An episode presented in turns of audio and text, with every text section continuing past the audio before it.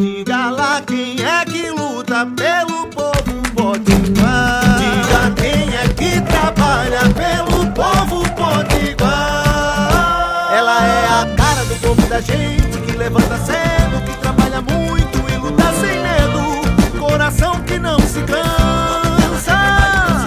O nome dela é trabalho, é. Mas pode chamar de Dantas.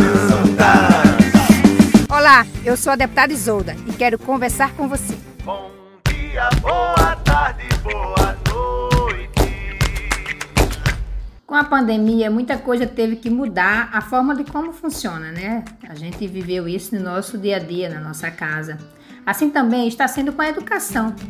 Ou se a educação é essencial. Porém, neste momento há um grande debate na sociedade sobre as atividades da educação e o retorno das aulas presenciais nas escolas públicas e privadas. Por isso, ontem, nós reunimos a Comissão de Educação da Assembleia com diversos representantes e entidades que estão relacionados com a educação do Rio Grande do Norte, como a Secretaria de Educação do Estado, o SINT, é, para debater sobre as condições do retorno às aulas presenciais do Rio Grande do Norte.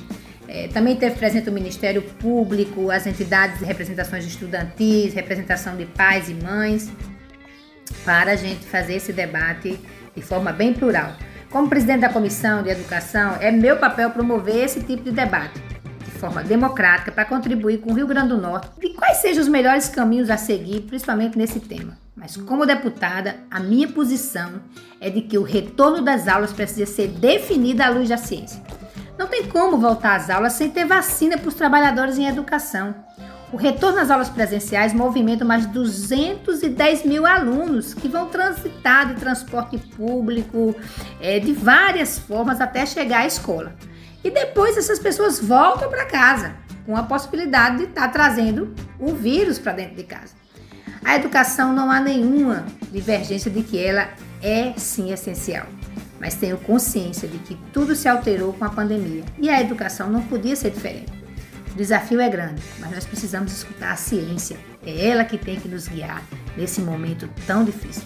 Mais do que nunca precisamos entender o que passa também unir os esforços dos governantes, da população, é, de todos, fortalecendo assim um pacto pela vida. Temos que refletir, temos que analisar. A vida é mais essencial do que todas as coisas, minha gente.